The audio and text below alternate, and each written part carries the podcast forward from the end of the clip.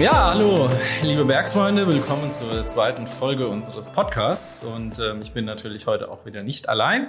Neben mir ist die liebe Hanna. Hallo Hanna. Hi Jörn. Grüße dich. Wir wollen heute ein äh, Thema anschneiden, was ja, ich glaube, viele Bergfreunde ähm, betrifft, weil sie es gerne mal machen würden, nämlich die Alpenüberquerung. Ganz genau. Und also ich habe das Gefühl, immer mehr Leute gehen raus, immer mehr Leute wollen wandern. Und ich glaube, dann ist das echt ein, ein, Ding, was, was viele als Traum haben, einmal quer über die Alpen zu laufen.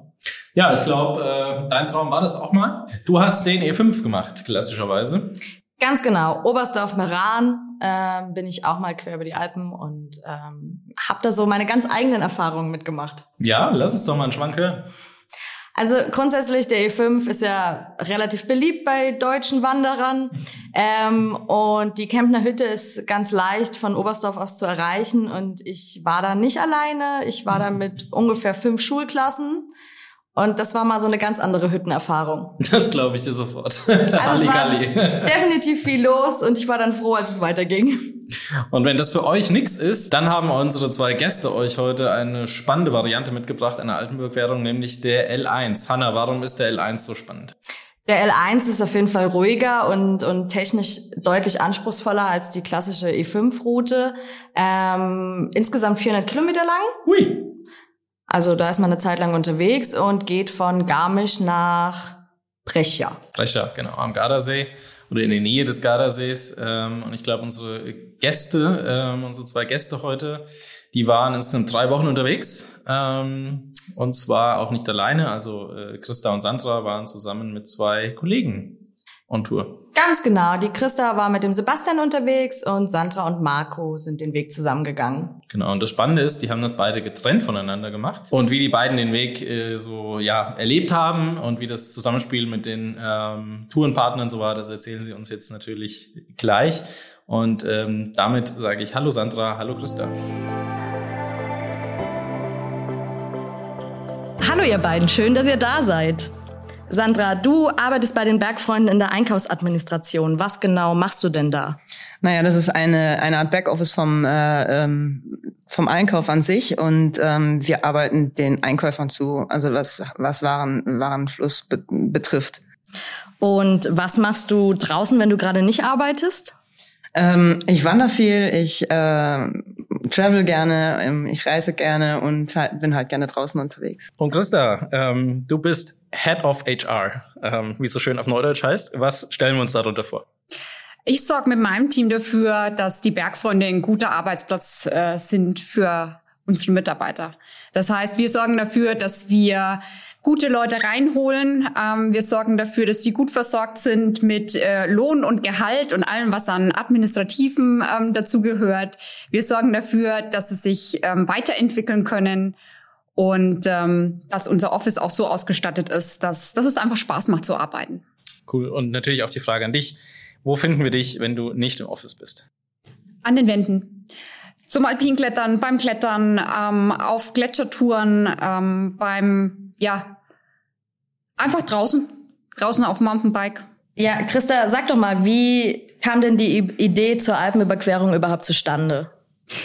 Letztes Jahr war eigentlich der Plan, dass wir nach Kirgistan gehen und hatten tatsächlich auch schon mit einem Kollegen, ähm, der schon selbst dort war, auch einen Termin ausgemacht. Der wollte uns auch ähm, Karten zur Verfügung stellen, wo wir schon mal eine Tour ausarbeiten konnten. Und das ist natürlich alles ähm, Corona-bedingt ins Wasser gefallen. Und dann war die Frage, was kann man in Europa sonst noch machen, was vielleicht auch schon auf unserer Bucketlist stand. Und da war tatsächlich diese L1 Alpenüberquerung drauf. Cool. Sandra, bei euch war die auch auf der Bucketlist oder auch eher Notfallplan? Äh, nee, das war eigentlich eher total spontan. Also es war äh, eigentlich so, dass wir halt noch in die USA fliegen wollten und ähm, dort äh, da ein Stück vom, vom, vom CDT gehen wollten.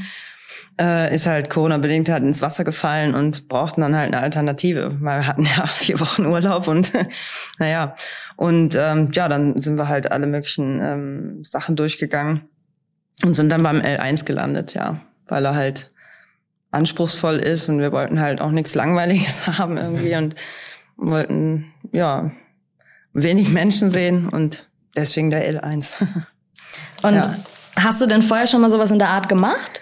Ähm, ich war äh, 2018 äh, auch mit Bergfreunden äh, auf dem GR20. In Korsika, und, äh, oder? Genau, in Korsika. Und das war halt so die erste große oder die erste lange äh, Bergtour, sagen wir mal, die, die ich gemacht habe. Und ähm, ja, konnte seitdem auch viel lernen. Zwischendurch mal wieder Wochenende Bergtouren oder Wandertouren. Sonst reise ich so viel mit dem Rucksack und ähm, mm, aber sonst eine Bergtour habe ich noch nicht gemacht. Und Christa, was für dich so was Neues, Anspruchsvolles oder eher ich weiß ja, du warst schon in Nepal und in Patagonien. Ich glaube, da kennt man auch andere Gebiete ganz gut. Ja, der L1 hat einfach den Charme, dass er vor allem ähm, oder große Teile einfach über 3000 Meter sind. Ähm, man da ja auch eine, ich nenne es mal Gletscherbegegnung hat. Ähm, und ähm, der große Charme ist einfach auch, dass man auf ähm, diese Zwischentransporte in den Tälern, die es bei anderen ähm, Alpenüberquerungen gibt, dass man da einfach darauf verzichten kann, weil man ihn von vorn bis hinten durchlaufen kann. Das heißt, ihr seid jetzt beide die gleiche Strecke gelaufen? Wir sind tatsächlich unterschiedlich gelaufen. Also es war irgendwie ganz witzig, weil ähm, ich war ja auch mit einem mit einem weiteren Bergfahrer, mit dem Sebastian unterwegs. Und ähm, der Hannes aus dem Kundenservice, dem habe ich das erzählt, dass wir das vorhaben, weil klar, man fragt natürlich so, was, was, was so die, die Leute gerade so machen. Und dann sagt er, hey, setz dich doch mal mit ähm, dem Marco zusammen aus dem Kundenservice, weil der plant nämlich dasselbe. Und ähm, dann haben wir uns mal angeguckt, äh, was, was äh, Marco so vorhat. Da kam dann raus, dass Sandra auch dabei ist. Ähm, und dann haben wir einfach mal geguckt und das tatsächlich war es recht unterschiedlich auch. Mhm. Weil wir auch, wir hatten ja zwischendurch überlegt, also, Sandra, ob wir ja. nicht zusammen auch ja, gehen. Ja, das genau. hat dann genau. bloß urlaubsmäßig auch nicht geklappt, einfach mhm. vom Zeitraum her. Ja, und ihr seid ja auch noch, ich glaube, vier Etappen weitergegangen. Das ging bei uns dann nicht, weil er brauchte halt durch äh, wegen Gründen halt äh, Handyempfang und ähm, ja, da war halt nichts. Vier Tage und das, das ging da zu der Zeit nicht. Wir haben ja auf die ersten Etappen verzichtet, ganz bewusst, weil wir gesagt haben, wir wollen nicht durchs Skigebiet laufen. Das äh ja, auch das ist auch nicht schön gewesen. Nee. okay. genau, und dementsprechend sind wir erst quasi ins Ötztal eingestiegen, so von, von der Seite her. Jetzt haben wir noch gar nicht so viel über den Weg gesprochen. Wo startet der L1 eigentlich? Äh, ja, okay, also der startet in Garmisch-Partenkirchen und endet eigentlich in äh, Brescia. Aber äh, es gibt dann eine Alternativroute, die halt auch schöner ist. Die führt dann direkt zum Gardasee. Und wenn wir es jetzt gerade schon von der Planung mit Kollegen hat, hatten, ähm, Sandra, wie, du bist, glaube ich, sehr, sehr vorbereitet an diese Tour rangegangen. Ähm, wie sah denn deine Planung aus? Ja, also meine, wie gesagt, meine Plan, also ich mache mir, wenn ich reise, einfach einen Plan. Also nicht, wo übernachte ich jetzt morgen, wo oder oder ähm, ich schreibe mir halt Dinge auf. Wie lang, wie lang ist die Etappe? Wie viele Höhenmeter sind dort? Ähm, wo kann man halt ähm, absteigen zur Not oder wo, wo gibt es ein Krankenhaus in der Nähe, falls mal was passiert? Halt einfach, um einen groben Plan zu haben. Und ähm, ja, hat mich dann halt auch gelassen und dann ganz zum Schluss, als ich dann fertig war, ähm, ja, der ist dann halt einfach nutzlos, der Plan, sagt der Marco. Und dann, ähm, ja, das ist dann, ähm, ich hörte, war ähnlich. Ja, geht es euch ähnlich? Bist du auch so eine Planerin, Christa? Ja, schon. Also es ist halt so, ich gehe natürlich immer vom Best Case aus und plane das dann so durch. Und Sebastians Rolle ist letztlich nochmal drüber zu gucken. Ich würde Sanity Check nennen. Er sagt das Himmelfahrtskommando vermeiden. Also es braucht extra Szenarien und je nachdem, was wir dann auch machen, muss man natürlich gucken. Also er guckt natürlich auch, welche Ausrüstung brauchen wir? Und wir hatten dann auch, ich wollte eigentlich dann auch nochmal über die Finalspitze gehen und dann hatte ich das so schön eingeplant und dann ist es aber rausgeflogen mit dem Argument, wir tun noch nicht unser ganzes Gletscherzeug, die Ausrüstung jetzt dann auch noch mitschleppen. Und dann haben wir versucht, das an den Freund, der noch dabei war, weil die ersten Etappen hat uns ja ein Freund noch begleitet, dass wir das an den abdrücken, damit das ging dann leider nicht ganz so Boah. gut. Nein, wir haben, wir haben gefragt und er hat gesagt, na ja, also da muss er das so im Bus mitfahren, bis er wieder zum Ausgangspunkt so, okay. zurückkommt. Dann haben wir gesagt, okay, gut, dann wohl kein Gletscher. Wobei der Säckel dann ernsthaft wirklich irgendwann seine Steigeisen, sein Krödel auspackt. Und du hattest keine dabei? Nein! Nein! Dabei ist das doch eine der, der Ber sieben Berglügen. Du sollst immer Krödel dabei haben. Hm. Also mhm. Krödel braucht man nie, aber du sollst immer Krödel dabei mhm. haben. Der Marco ist doch auch so ein Leichtwanderfan, ja. gell? Bloß kein Gramm zu viel. Ja, um mhm. Gottes Willen. Das haben wir bei der Tour ist echt mal durchgezogen. Ich war wirklich stolz auf mich. Gab auch nur den 35 Liter Rucksack diesmal. Boah, krass. Okay, Ausrüstung ist aber ist ja das eine. Ne? Wir haben ja schon ein paar Mal darüber gesprochen, dass der L1 durchaus anspruchsvoll ist. Wie fit muss ich denn sein, wenn ich das Ding gehen will? Ich würde sagen, du musst schon locker deine, also 1300 Höhenmeter sollten ja eigentlich nicht so viel ausmachen am Tag. Hm. Und es ja, ich glaube, ihr habt ja diesen, es gibt ja diese eine, diesen einen Pass, wo man drüber muss, oder diese eine Spitze. Ah, die, der Passo di Prima Sonne oder oder die ähm, oder die Vierkele Scharte. Nee, ich meine den, wo ihr nicht drüber gekommen seid wegen dem schlechten Wetter. Ach, äh, ähm, ähm, ähm, Seikogel. Seikogel. Genau. Genau. Und der ist tatsächlich technisch etwas anspruchsvoller, Ja, gut, weil du einfach. Und das war da, wo Dominik ernsthaft sein Gerödel auspackt und sagt, ähm, Toll. also wir treffen uns da unten, ähm, ich, ich, ich gehe mal hier übers Schneefeld. Boah, danke. Also technisch sollte man schon, wenn man über den Seikogel geht, fit sein. Ja. Das heißt, wenn wir in der, in der Farbskala bleiben, eher weiß, blau, weiß. Also ordentlich äh, anspruchsvolle Bergwege. Jetzt keine klassischen Wanderwege, wie man es vielleicht vom E5 auch kennt, der so ein bisschen entspannter ist, sondern da haben wir es schon mit Wir haben da schon auch Seil, viele seilversicherte Mhm. Stücke, dritte. Ja, sind da schon dabei. Also zumindest so, wie wir es gegangen sind, weil wir sind ja ähm, quasi übers äh, Rammelhaus, so Ötztal-Seite äh, aufgestiegen und da gibt's auch nochmal, da muss man auch nochmal tatsächlich über seilversicherte Stücke drüber. Cool. Aus der Perspektive habe ich das noch nie gehört. Aus deiner Perspektive hatte ich das noch nie gehört, deswegen ist es voll interessant.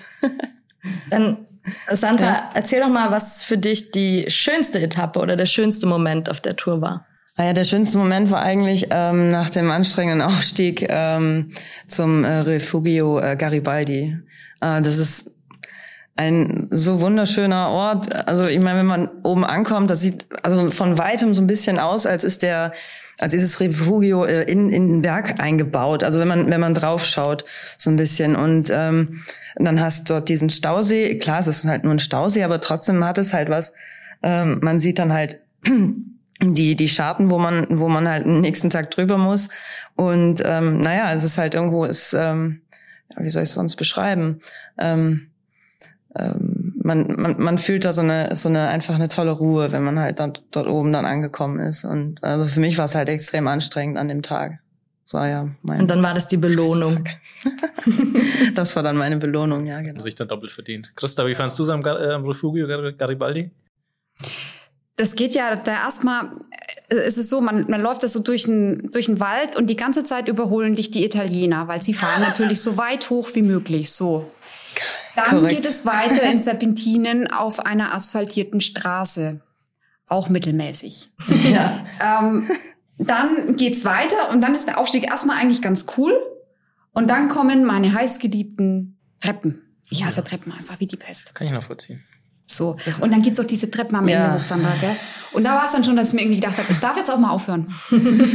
Ja, na gut, die, die Treppen waren jetzt nicht ganz so schlimm. Ich fand halt diesen furchtbaren Forstweg, also dieses, dieses lange, dieses steile Raufgehen und ständig die Autos, die dich dann wirklich überholen.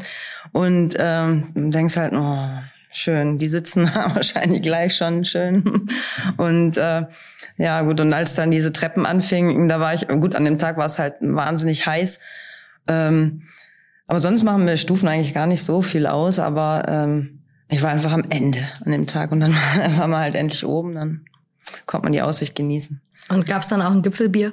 Ähm, weiß gerade gar nicht, ich glaube, da hab ich, hatte ich keinen Bock drauf. Dann, ich muss mich erstmal erholen. Okay, okay, wow. Nee, das gab's dann erst abends. Christa, was war denn für dich der schönste Moment oder was hat dir am meisten Spaß gemacht bei der Tour?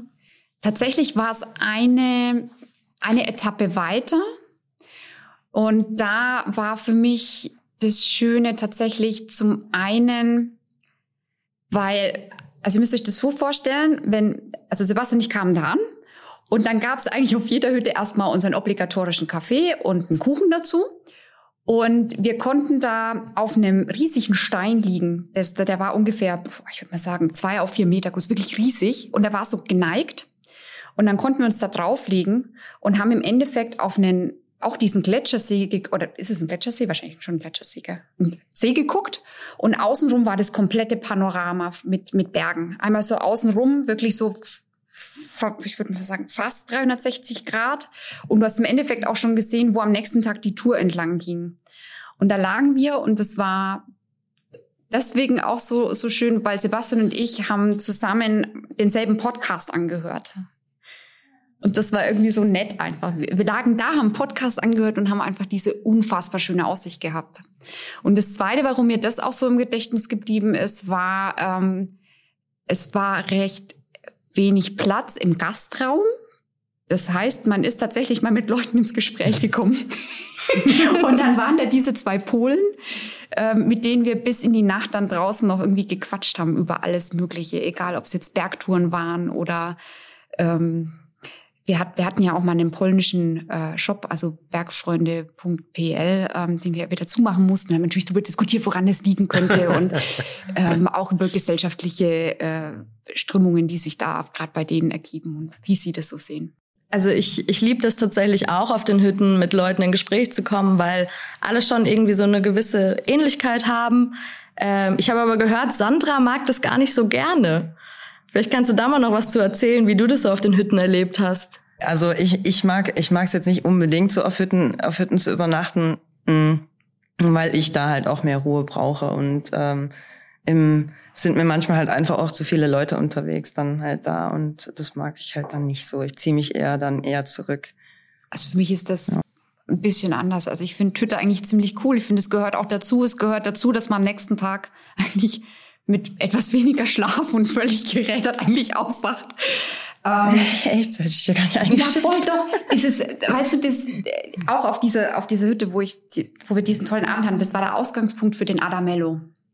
Ah. So. Ah, das heißt, okay. da war natürlich auch Action los da war so dieses, dieses Feeling von, mm -hmm. jetzt müssen wir alle schnell ins Bett gehen, weil wir müssen ja jetzt nachts dann um zwei wieder aufstehen und dann um, um drei ging es da auch los und dann war dann nur zwei sind los. Ich find's super. Um drei seid ihr los? Nee, nee, wir nicht, die anderen. Ach so. Wir haben ja noch geschlafen. Hol uns kurz ab für die, für die Hörer, die vielleicht nicht wissen, was der Adamello ist. Der Adamello ist tatsächlich der ich meine da, also der Berg, der im Endeffekt diesen Gebirgszug des, des ähm, Adamello ähm, dann auch äh, seinen Namen gibt. Das heißt, und das ist eine Gletschertour da. Genau, das heißt, die Hütte, wo ihr wart, ist quasi Ausgangspunkt. Genau, es gibt zwei. Das eine ist das Gari, äh, Garibaldi tatsächlich mhm. und das andere ist ähm, diese andere Hütte. Da kann Gnutti. man von der anderen Seite hin. Refugio Gnutti, glaube ich, ne? Ist das, mhm. ja. Mhm. ja. Sandra, war dann die, äh, die, waren die Berghütten dann für dich die größte Herausforderung der Tour oder gab es da noch, äh, gab's da noch ein paar andere Hindernisse? Mm, Nee, das, ach so, worauf, worauf willst du wieder hinaus? Genau darauf hinaus, wo du denkst, dass ich darauf hinaus will. Dieser, dieser, dieser Gletscher Fauxpas. Ja, weil es ja kein Fauxpas war. Ich wollte gerade aussagen. Also. naja, also, also, ja gut, die, die Herausforderung war halt, weil, weil ich halt noch nie auf, auf so einem Teil gestanden bin und, ähm, ich konnte ja gar nichts damit anfangen. Der Marco hat kennt es halt. Und äh, für mich war dieses Knacken, was man immer hörte, und dieses Bröckeln, für mich war das sowas von bedrohlich. Und ich dachte wirklich in dem Moment halt, wie ich es schon mal sagte, ähm, äh, ich werde hier lebendig begraben. Man, mich kann man irgendwann im Museum anschauen. Also so, ja. Äh, und ähm, hatte wirklich echt Angst.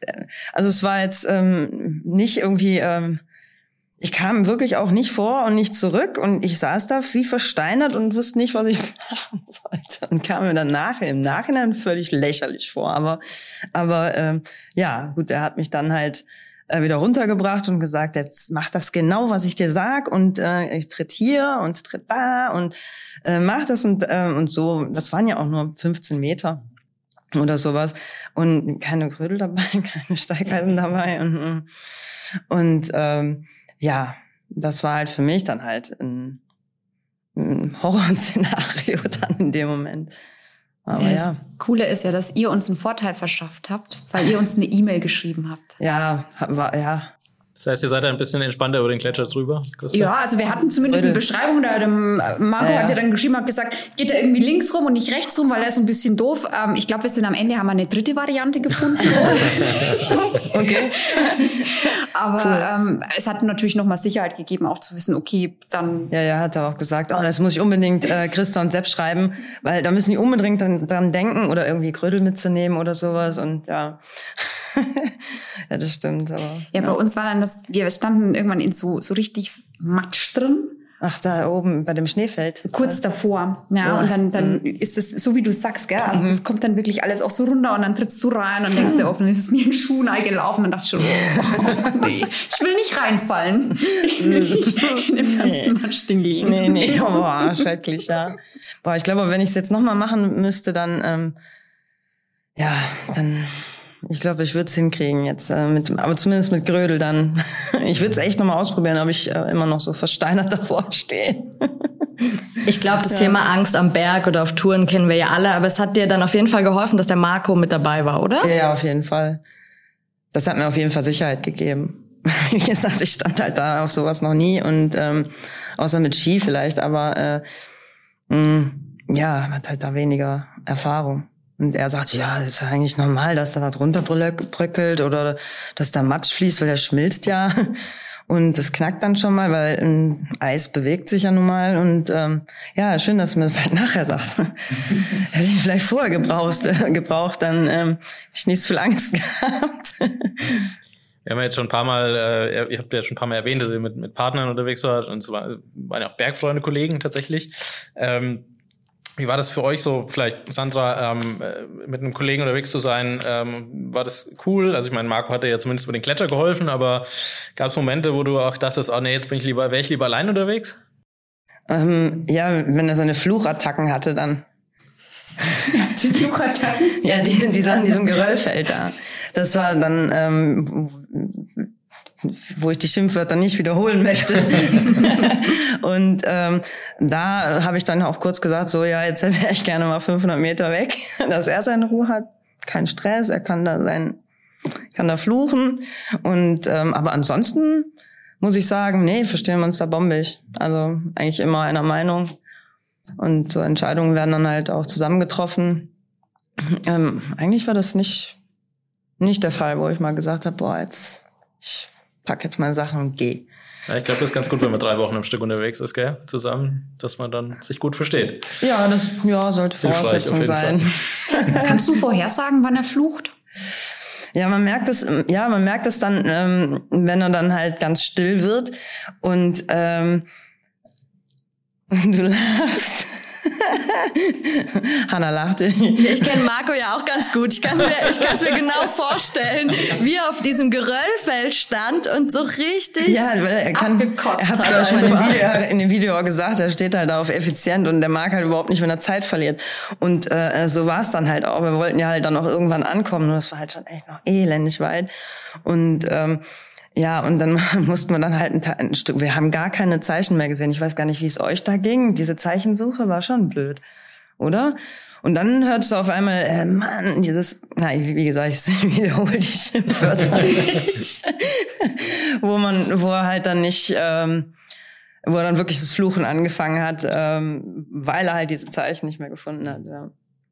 Und äh, Christa, Sepp und du, ihr wart ja schon öfter zusammen unterwegs. Hast du so den ultimativen Tipp, wie man es auch lange miteinander aushält am Berg? Hm. Ich glaube, man sollte schon schauen, dass es, dass es einigermaßen passt vom Leistungsniveau her, um dass man auch so dieselbe Zielsetzung auch hat, weil ich meine, wann eskaliert es in Gruppen? Es eskaliert immer dann, wenn einer überfordert ist oder unterfordert ist und äh, da sich dann Leute nicht mehr verstehen. Und ähm, gut, Sebastian und ich sind schon echt lange, lange, lange miteinander ähm, unterwegs, auch in den Bergen in verschiedensten Konstellationen. Und bei uns, also klar, Sebastian ist der hat tausendmal mehr Konditionen. Ähm, ich gleiche das einfach halt durch Zähigkeit aus. ich, ich, ich leide, Beißen, ich leide länger und leide besser, glaube ich. und er schiebt dann mal eher. Das ist so ein Vorteil von uns Frauen meistens, glaube ich. ohne, jetzt, ohne jetzt in die Klischeekiste zu greifen. Aber so, jetzt wollen wir noch mal ein bisschen bohren. Ähm, Sandra, gab's äh, Konflikte auch mal auf Tour? Irgendwas, wo euch nicht so ganz einer Meinung wart? Oder? Ich habe da mal von so einer Suche nach einem nach einem Pflaster Blasen, oder sowas Ach gehört. So, oh mein Gott, oh mein Gott, ja. Oh. Ja, das war eigentlich das Einzige, wo ich halt echt dachte, sag mal, spinnst du jetzt? Also in, in dieses Blasenpflaster, was er da aus den USA mitgenommen hat, muss wohl ein so tolles sein. Man, die Blase verschwindet, man merkt's nicht mehr und ähm, ja, und der hatte halt eine an der Ferse und die war halt weg und ähm, hat mich beschuldigt, ich hätte sie weggeschmissen oder verlegt. Ähm, und ja, das musste ich dann jetzt beweisen, dass ich es nicht getan habe. ja, und dann äh, hin und her und war dann auch echt, er war dann echt sauer, dass das Blasenpflaster weg war und ähm, ja, und dann ich war auch sauer und bin raus und habe auch die Tür geknallt und ähm, bin dann halt dann irgendwann wiedergekommen ähm, und habe dann nochmal alles durchsucht und habe tatsächlich auch die Taschen durchsucht und ähm, es war halt tatsächlich in seiner Hemdtasche. Und äh, aber währenddessen hat er halt äh, auch irgendwie unter das Bett gegriffen blöd und hat dann halt da gesucht und hat diese Mausefalle nicht gesehen und greift da halt rein. und ähm, und ich, ich finde es halt immer noch, ich finde es halt echt immer noch, boah, das geschieht ihm echt recht. Das Karma. Instant Karma quasi, mhm. das glaube ich, ja. ja. Christa, gab es bei euch auch mal ein bisschen Knatsch zwischendurch? Es gab tatsächlich eine Situation, da sind wir schon mal ganz schön ins Diskutieren gekommen, aber auch zu Recht. Da muss man wirklich sagen, da hat er recht gehabt. Ähm, es gab Gott sei Dank ja eigentlich wenig Empfang ähm, auf der Tour. Und ähm, meine Schwester hat da gerade nebenbei so eine Hochzeit geplant und wir haben dann noch versucht, da irgendwie so drauf einzuwirken, weil es ja doch ja, also die hat eigentlich eine Party geplant und Corona hat eingeschlagen und dann war so die Frage, soll sie absagen oder nicht? Und dann sagt Sebastian noch zu mir, hey, ich habe hier jetzt Empfang, dann kannst du noch mal deine Schwester anrufen. Und ich, Depp, habe wirklich in meine E-Mails geguckt. Und das hätte ich nicht machen dürfen. so, und das hat er natürlich mitgekriegt. Und dann war mal kurz der Haussegen schiefgegangen.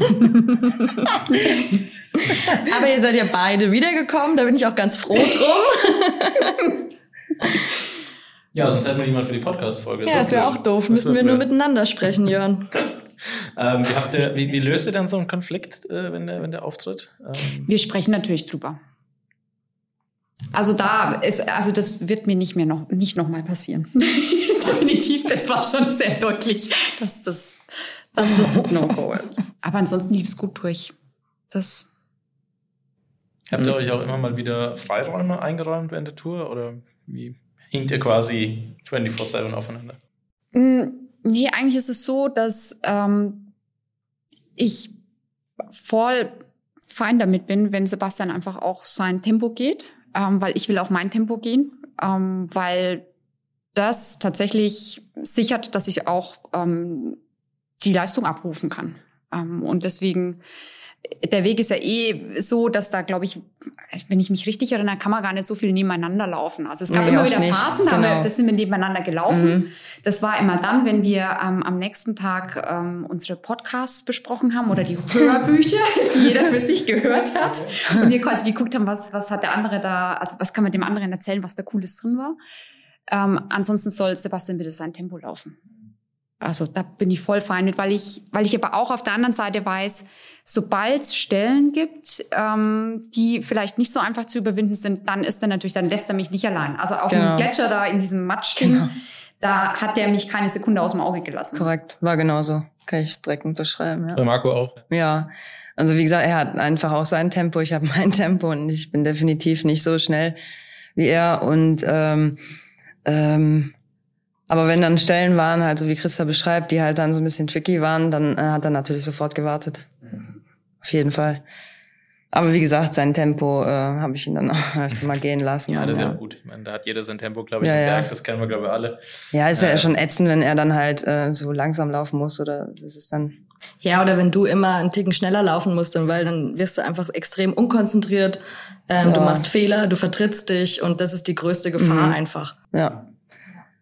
Ich habe ja vorhin kurz erzählt, dass ich den E5 schon gelaufen bin und der ist ja so, dass du wirklich extrem gut versorgt bist und du weißt genau, du landest abends immer auf einer Hütte. Beim L1 ist das ja ein bisschen anders. Ähm, Christa, wie gehst du denn so an die Planung ran, wenn du weißt, da ist eine Tour, wo die Versorgung vielleicht ein bisschen eingeschränkt ist? Dann schaut man natürlich, ähm, hat man, also beim L1 ist es ja so, ich meine, man ist zweimal äh, in einem Ort auch, also wirklich im, im Tal unten. Und dann haben wir natürlich auch geschaut, äh, finden wir irgendwelche Hinweise darauf, dass es da einen Einkaufsladen gibt, ähm, dass wir uns da wieder versorgen können.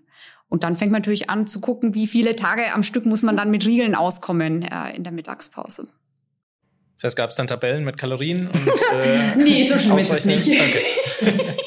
so schlimm ist es nicht.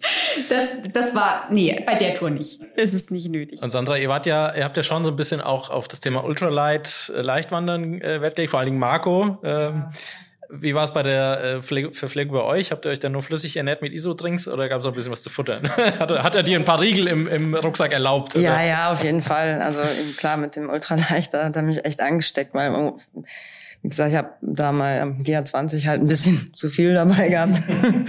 ein bisschen arg viel. Weißt du noch, wie schwer dein Rucksack war?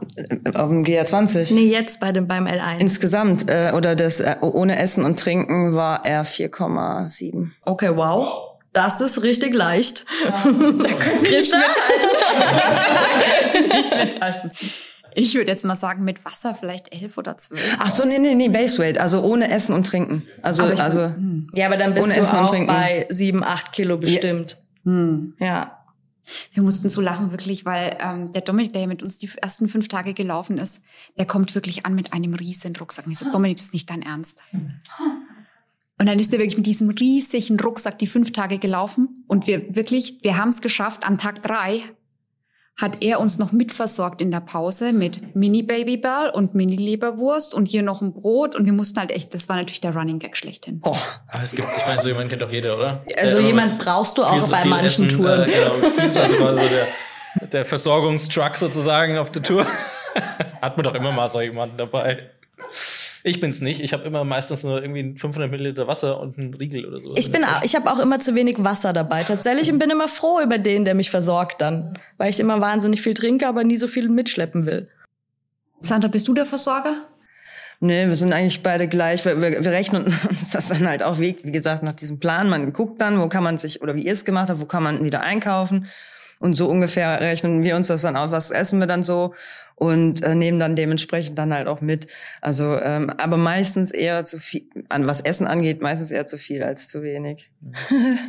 und ja. ähm, in Richtung Ausrüstung gedacht, ich weiß, ihr hattet, glaube ich, zweimal Notbiwak auch. Ja. Das heißt, Biwak-Ausrüstung hattet ihr auch fix dabei ja. und war dann auch, war dann auch gut. Genau, man darf es ja nicht ähm, äh, eigentlich machen, aber wenn es halt nicht geplant ist oder wenn es halt ein Notbiwak ist, dann darf man, dann darf man es schon machen. Und also diese beiden Male, wo wir es gemacht haben, war es definitiv dann Notbiwak, weil ähm, das das erste war der Aufstieg zur Knorrhütte und da war es halt dann zu spät und äh, es fing auch an zu regnen. Ähm, und das war dann halt auch gefährlich, glitschig kann es dann sein und äh, der Aufstieg war noch weit und ähm, das zweite Mal war der Abstieg von der Vögelestraße äh, runter nach Payo. War es zu spät und der Abstieg, wir haben es ja auch am nächsten Tag dann mitgekriegt, der Abstieg war dann auch mal so locker fünf Stunden oder äh, vier, viereinhalb Stunden und sich dann äh, da noch eine Unterkunft dann zu suchen. Nee, also wir konnten einfach auch nicht mehr, also Füße taten weh und äh, Knochen taten weh und äh, waren halt schon mit den Kräften dann am Ende und dann haben wir halt das dann so entschieden. Weil, wie gesagt, waren schon sieben Uhr und der Abstieg wäre sicher noch vier, viereinhalb Stunden gegangen. Ja. Hattet ihr die Biwak-Ausrüstung auch dabei, Christa? Nee, ganz bewusst nicht. Okay. Wir haben uns wirklich versucht. Ihr wolltet definitiv Hütte. Genau. Ja, ja das war der Plan. Und Sandra, ich muss noch eine Frage stellen. Hm? Wart ihr in der Sauna? Nee, wo? Auf der Bella Vista Hütte. Oh, warte mal, Bella Vista, Bella Vista. Verdammt, welche, welche Etappe war das? Das ist ähm, nach der Martin Busch, wenn man rübergeht. Da ist diese Bella Vista, wo man nach Italien rübergeht. Am Similaun vorbei. Oh, nee. Ihr wart nicht in der Sauna? Nee. Wusste gar nicht. Wirklich? Da waren so Fässer. Nein. Die Sauna war auch nein. Nein, das wusste ich nicht. Ja, wirklich. Also, okay, also da ist eine Sauna auf der Hütte, das habe ich jetzt schon richtig verstanden, auf 3000 Meter völlig abgefahren. Auf 3000? Boah, krass. Okay. Auf 2000 habe ich eine Sauna schon erlebt, ja. Sauna, Whirlpool und so, das, das kenne ich. Aber auf drei? Vielleicht müssen bah. wir da mal einen Bergfreunde-Ausflug hinmachen. Vielleicht müssen wir da mal einen Bergfreunde. Das ist ja cool. Mal mit der Zeit für einen Ausflug das habe ich mit Sicherheit gemacht. Vor allem die Hütte ist ja ausgestattet im Endeffekt wie, wie ein Hotel. Das heißt, du hast da dann auch wirklich dein, dein Handtuch und alles und deswegen kannst du da wunderbar einfach rein. Cool. Krass. Ja, das ist dann das andere Extrem zum Ja. Nordfjord. gell? Mist. Das heißt, die Tour müsst ihr jetzt nochmal gehen eigentlich, Sandra, oder? Mm, Wir wollten tatsächlich ähm, den Rest noch machen, mal irgendwann, wenn es wenn's dann wenn's dann geht. Hätten wir wahrscheinlich vielleicht auch vor zwei, drei Wochen, wo wir unterwegs waren, hätten wir es auch gemacht, aber die Restschneefelder haben es halt überhaupt nicht zugelassen. War ja jetzt schon ein Problem bei manchen ähm, Etappen. Und ähm, aber das liegt uns echt nahe, dass wir das gerne noch machen, von Gnutti bis ähm, ich weiß nicht, wie die letzte Hütte heißt. Ähm, War das nicht Tita Secchi? Genau, die bis dort. Ist aber auch, äh, haben wir nachgesehen, äh, ist echt auch schwierig, da wieder einzusteigen und da hinzukommen, wieder nach Knuti. Wenn man nicht diesen mega Aufstieg in Kauf nehmen will. Das ist, ähm, no. Ja, bei mir steht jetzt der Adamello da noch so auf der Ach Liste. so. Aber wir haben Ah. auch gesagt, es ist halt echt blöd hinzukommen. Ja. Das ist ein bisschen schade. Aber ansonsten will wir jetzt auch Adamello jederzeit wieder. Das ist ein Traum, so traumhaftes. Gebirge, oder? Es ist, also mir hat's auch echt angetan. Dort, deswegen. Mhm.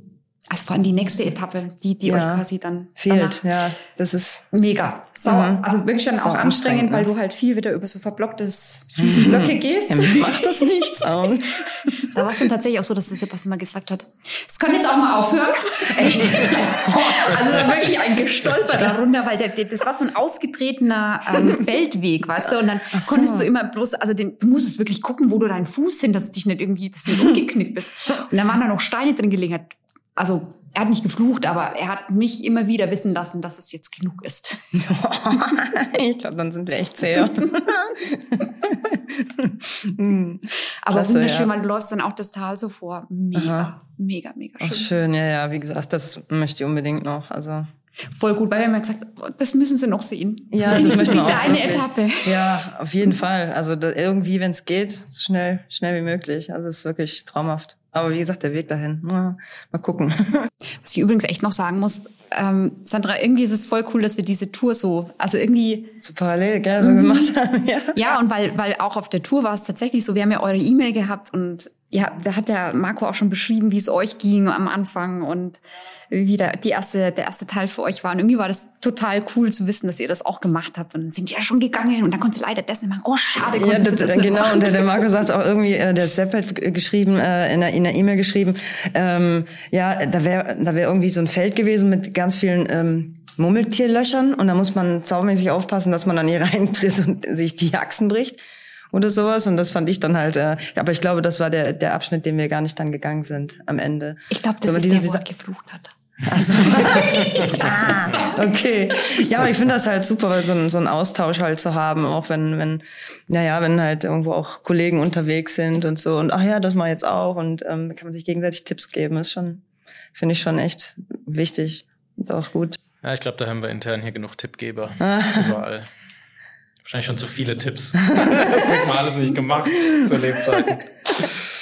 Ob ich jemals in L1 gehen werde, ich weiß es noch nicht. Ich könnte mir vorstellen, dass das zu technisch ist für mich.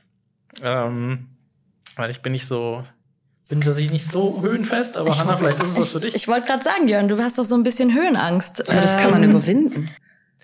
Man kann es probieren, ja. Ich habe es aber jetzt auch schon ein paar Mal probiert und ich habe immerhin eine Psychologin als Freundin, aber auch die hat es noch nicht geschafft, äh, mich da äh, zu curen. Also, äh, ich glaube, Also ich glaube tatsächlich, mir ist es technisch ein bisschen zu anspruchsvoll schon auch. Ähm, aber vielleicht in ein paar Jahren. was nicht ist, kann ja noch werden, gell? Oder es gibt halt eine Variante. Oder es gibt eine Variante, Oder genau. es gibt eine Variante. Sofern man die technischen Stellen sehr gut umgehen kann. Schauen wir mal. Aber Und die wenn, ich, Bilder, und wenn ich das mit dem Trailrunning-Rucksack machen kann, dann. Hm. Ich habe es schon mal probiert. Hashtag Rucksacktransport. Ich hab's schon mal aber, aber die Stellen, die du, die du, ähm, da- also die Bilder, die du gepostet hast, die waren doch auch echt eigentlich sehr hoch. Ja, Und das ging da. Klar, natürlich. Ja, also äh, wie gesagt, Tagestouren mit Trailrunning-Ausrüstung, äh, auch über Geröll, wir sind ja auch über Geröllfelder und sowas, das geht schon alles. Also das ist ja alles Übungssache, ne? Und Ähm, wo, wo hast du dann Höhenangst dann? Wenn es abschüssig wird. Ah, okay. Also wenn es also links, links runtergeht, ach so, oh. dann wird's Und dann dürfte Kahn eine Stelle beim Kahn nicht gehen, um Gottes Willen. Okay, dann lasse ich es vielleicht. dann machen wir einfach was anderes genau, hier. Dann lasse ich der Hanna den Vortritt. Da gibt's aber bestimmt eine Alternative vielleicht so, aber da geht's da ist eine Stelle, die, puh, ja, wo ich echt, das habe ich glaube ich hinter einem Teil des Todes oder sowas ich runtergeschrieben. Die, Nummer, die Nomenklatur sagt mir jetzt noch nicht ganz so zu, aber wer weiß. Vielleicht probiere ich dann doch erstmal mit dem E5, wenn es soweit ist. Sandra, Christa, ich glaube, äh, uns bleibt noch ein herzliches Dankeschön an euch. Ja, danke auch von meiner Seite natürlich. War ja. super spannend. Ähm ja, war, war sehr spannend, das zu hören. Und ähm, an unsere Zuhörer da draußen natürlich die Bitte, falls ihr Fragen habt an Sandra und Christa, lasst sie uns gerne zukommen. Äh, wir beantworten sie gerne. Das ist gar kein Thema. Und an euch beiden haben wir jetzt eigentlich nur noch eine abschließende Frage jeweils. Ähm, und zwar haben wir eine wundervolle Bergfreundschafts-Playlist, die äh, hier korrespondierend zum, ähm, zu unserem Podcast entsteht. Deshalb hätten wir von euch gerne jeweils noch einen Song, der, den ihr im Kopf habt, wenn ihr wieder mal ein langes Forstwegstück äh, bergauf geht und nicht wisst, an was ihr sonst denken sollt, Sandra. Ein Travel-Song. Ein, ein Travel-Song. Ein, Travel, genau. Ja, okay, mein, mein Travel-Song ähm, ist äh, Pure Shores von All Saints. Ähm, ja, für, keine Ahnung, es ist für mich ein Lied, ähm, immer auf der Suche nach außergewöhnlichen magischen Orten. Ähm, ich höre es eigentlich immer auf der Hinfahrt oder auf, einer Hin auf dem Hinflug oder äh, Hinreise oder wenn ich ich mal alleine irgendwo dann sitze. Äh, ähm, ja, ich weiß nicht, ich äh, komme dann einfach runter. Es ist für mich halt einfach der Reisesong, mein Travel-Song. Für mich ist es die Firma Cup der guten Hoffnung. Da gibt's so diese Zeile, wo es heißt, wir setzen die Segel und bewegen die Ruder, fluten die Kammern schottendicht. Wir sind unterwegs und irgendwann ist Land in Sicht. Und dieses irgendwann ist Land in Sicht, das ist das, was eigentlich passiert, Alter. Irgendwann wird's schon wieder. dieses Unterwegssein, das ist, das ist eigentlich das, was ich in dem Song so mag. Irgendwann ist die Hütte da. Ja, irgendwann ist sie da. um, um die Ecke. Land in Sicht. In diesem Sinne. In diesem Sinne würde ich sagen. War's das von uns für heute und bis zum nächsten Mal. Macht's gut. Ciao. Tschüss. Wenn ihr jetzt heiß auf eine Alpenüberquerung auf dem L1 geworden seid, dann haben wir in unserem Bergfreunde Basislager Blog noch einen ausführlichen Beitrag mit allen Infos zu den Etappen und der Ausrüstung. Und außerdem findet ihr auf unserem YouTube-Channel eine zweiteilige Videoserie über die Alpenüberquerung von Sandra und Marco äh, mit ganz vielen Bildern und ihr erfahrt auch, wie es ist, nach drei Wochen und jeder Menge Stress und Anstrengung am Gardasee einzulaufen. Und falls ihr sonst noch irgendwelche Fragen, Anregungen etc. habt, dann schreibt uns gerne über Social Media oder schickt uns eine E-Mail an podcast.bergfreunde.de. Eigentlich gemacht mit den äh, Kühen da. Das war, ich habe gebetet zu allem, was irgendwo im Kosmos Warum machst du das denn? Ich musste. Ich musste. Es blieb mir nicht übrig. Riesen Kuhherde auf dem Weg und ich bin mindestens genauso beschissen, was Kühe angeht, wie die wie Sandra? Boah, ich hätte es nicht gemacht. Also ich wäre drei Kilometer Ich habe mich auch ungefähr so hinter meine Freundin geklammert. du hast sie vorausgeschickt. Ja, genau. Ja. Sie hatte aber genauso viel Schiss wie ich. Mir hat meine Kuh meinen Kletterhelm abgeleckt. Und zwar mehrere Meter lang ist die hinter mir hergelaufen und hat meinen Kletterhelm abgeleckt. I. Weil ich glaube, dass der so ekelhaft nach Schweiß geschmeckt nee, oder gerochen wegen dem Salz machen ja, jetzt genau. bestimmt. ja, das musst du erst mal schaffen. Ja. So Hast du keine Angst da? Ja, ich, ich glaube, wenn die Kuh nur leckt, ist das nicht so schlimm. Ja. Ich glaube, dann kann man ja davon ausgehen, dass die nicht so. Ja, aber vielleicht rastet die aus dann einfach. Weil sie so lecker ist.